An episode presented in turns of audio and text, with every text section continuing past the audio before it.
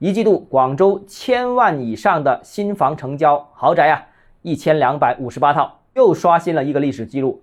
欢迎来到邓浩之家买房。我们看到海珠区是一枝独秀，成交占了总体的百分之五十一，总共卖了六百四十四套千万级以上的豪宅，成为妥妥的广州的豪宅大区。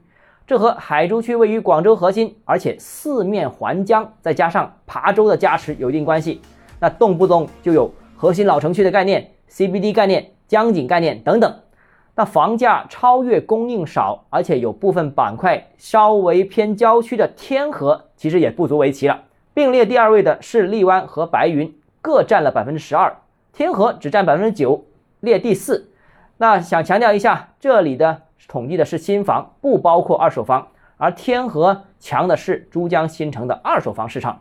那豪宅市场虽然火热，但是我要提醒大家有两点呢。首先，第一个呢，豪宅市场是否能够持续释放这些购买力呢？其实是存在疑问的。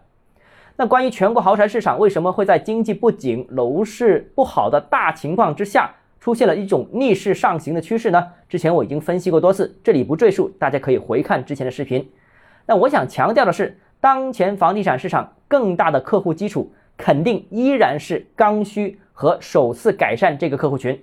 豪宅作为金字塔尖的阶层呢，总量是有限的，不可能长时间在房地产市场占据一个绝对主导的地位。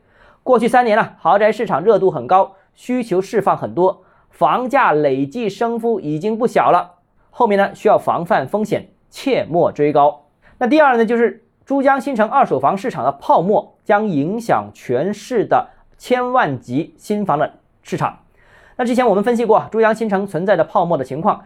那如果政府严查经营贷流入二手房市场，或者说珠江新城再次实施二手房指导价政策的话，那珠江新城楼市的泡沫可能会面临刺破的风险。哪怕珠江新城房价泡沫不破，但高位的房价烫手的市场很难长时间的维持。如果珠江新城二手房交易量大幅下降的话，那则珠江新城原来这批业主、这批换房客势必大幅减少交易，最终也会影响到千万级的新房市场。